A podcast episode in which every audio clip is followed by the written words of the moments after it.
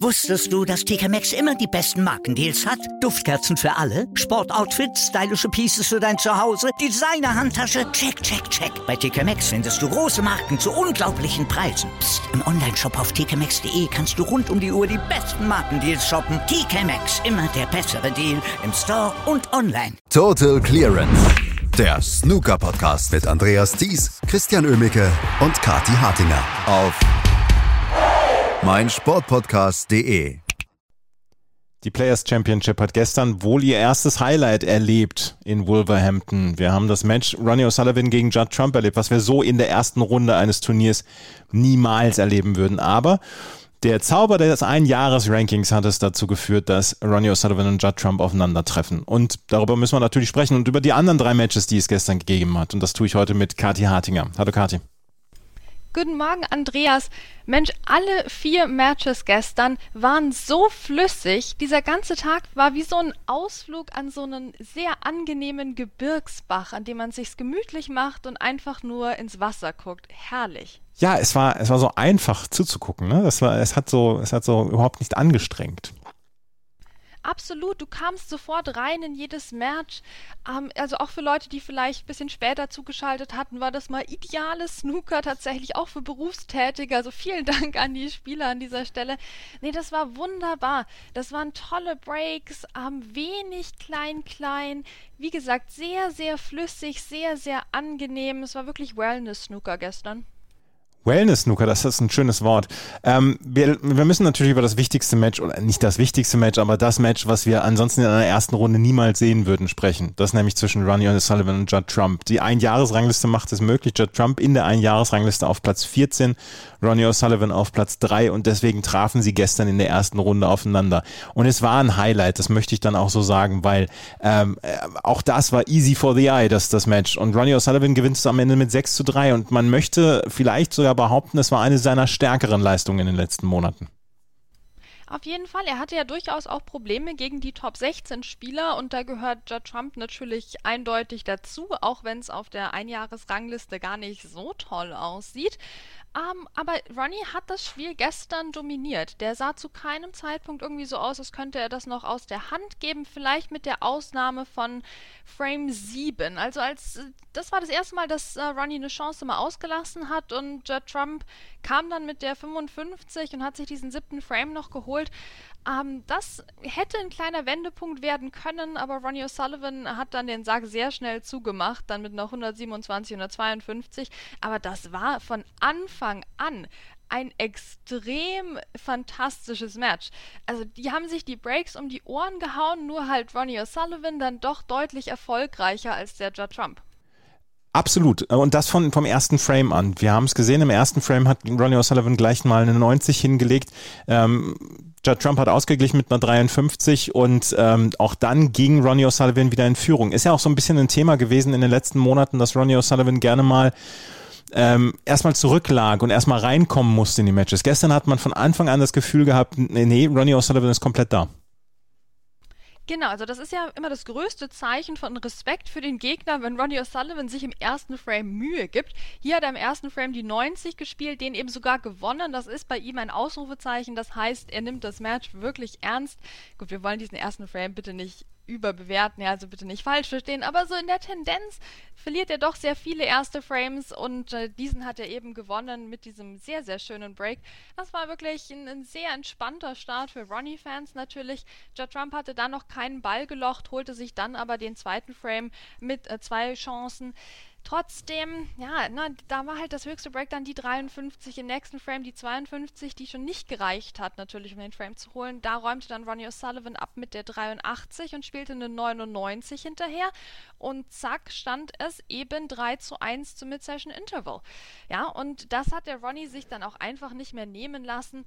Judd Trump muss sich aus meiner Sicht ein bisschen was vorwerfen hier. Er hat es nicht geschafft, sich irgendwie ins Match rein zu verbeißen er hat gefühlt wieder alles vergessen, was er in den letzten Jahren über Taktik gelernt hat und dazu kommt, dass sein Breakbuilding halt in dieser Saison temporär mehr so bei na, 55 endet, anstatt bei 105 oder so, wie wir das aus vergangenen Jahren kennen. Ähm, aber auch hier hat man gemerkt, natürlich diesen Respekt, den er vor Ronnie hatte. Insgesamt finde ich, war das ein sehr respektvoll geführtes Match und das hat mir sehr imponiert. Ich habe auch im hinteren Teil des Matches mal gesehen, wie Judd Trump wirklich aufmerksam zugeguckt hat, wie Ronnie da dieses Break gespielt hat. Also von beiden Seiten dann großes Interesse an diesem Match und an der Spielweise des anderen. Das ist doch immer schön zu sehen. Judd Trump, du hast gesagt, er muss sich ein bisschen was vorwerfen lassen. Ich habe das Gefühl, dass er sich nur eine Sache wirklich vorzuwerfen hat und das ist dieser siebte Frame, den du eben schon angesprochen hast, wo er ähm, die Möglichkeit hatte, ähm, auf, äh, nee, Entschuldigung, Ronnie O'Sullivan hatte die einzige Möglichkeit, sich vorzuwerfen, dass er nicht weiter davongezogen ist. Das wohl anders muss ich formulieren. Judd Trump hatte nur eine einzige wirkliche richtige Chance von Ronnie O'Sullivan bekommen. Ansonsten hatte ich das Gefühl, dass Ronnie O'Sullivan seine Chancen immer genutzt hat und Judd Trump möglichst wenig an den Tisch gelassen hat, wenn er selber äh, im Break war. Oh, natürlich. Klar, also Ronnie O'Sullivan hat die meisten Frames ja tatsächlich zu null gewonnen. Also den ersten Frame, den vierten Frame, den sechsten Frame, den achten Frame. Alle zu null gewonnen. Judd Trump also nicht mal einen langen Einsteiger mal hingestellt, wo der dann danach einen Snooker hinter Gelb gelegt hätte oder sowas. Nein, einfach gar keine Chance für Judd Trump. Aber gut, ne, du bist halt Judd Trump. Du bist jetzt nicht ein Spieler aus äh, den 80er-Bereichen der Rangliste, der dann einfach sagt, okay, hey, da war heute nichts zu holen, das Ding ist in 45 Minuten gegessen, hatten wir die Saison natürlich auch schon zur Genüge. Aber du bist ja Judd Trump, ne? Du, du müsstest doch jetzt irgendwas tun können. Auch wenn du merkst, der Ronnie spielt ein tolles Break nach dem anderen, der nutzt seine erste Chance. Naja, dann solltest du ihm vielleicht gar keine geben, dann solltest du es vielleicht taktischer machen. Das hat er eben nicht geschafft.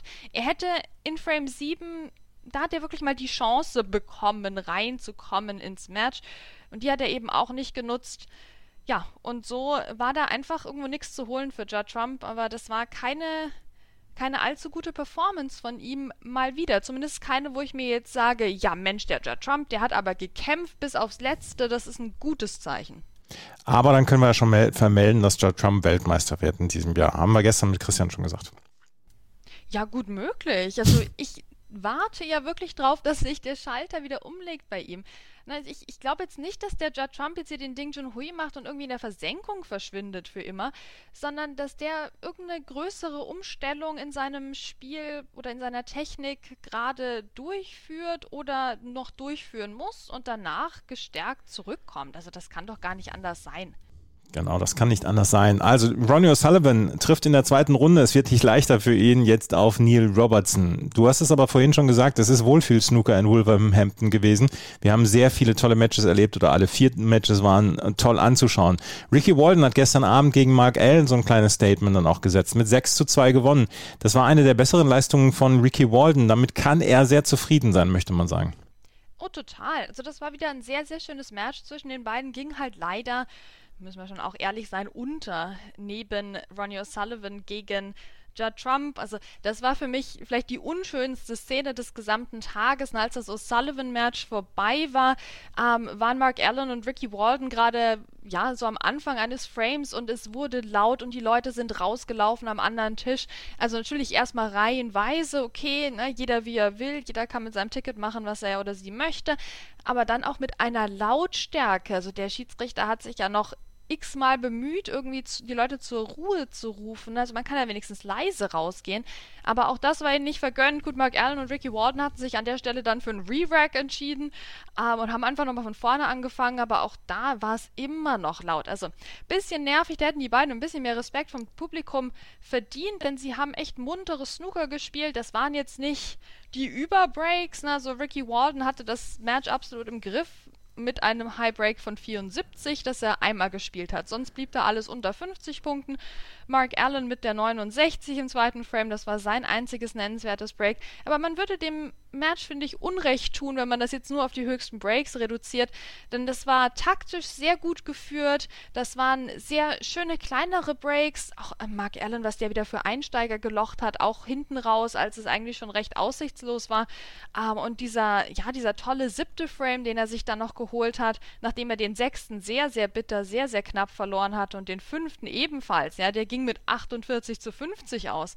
Also so ging es da zur Sache an dem Tisch. Also wirklich Kampf bis auf die Farben, aber trotzdem mit einer schönen Flüssigkeit im Spiel durchgezogen. Mhm. Mark Allen, über die Probleme von Mark Allen abseits des Tisches haben wir in den letzten Monaten schon ähm, des häufigeren berichtet und haben wir vielleicht auch schon genug gesprochen. Gestern war er quasi chancenlos in einem Match, was keine großen hohen Breaks hatte, was nicht so ein Break-Festival war wie äh, das von Ronnie O'Sullivan gegen Judd Trump. Aber wir können sagen, für Ricky Walton war es ein Schritt in die richtige Richtung. Jetzt trifft er im Viertelfinale auf Mark Williams und so richtig chancenlos wird er dann auch nicht sein, oder?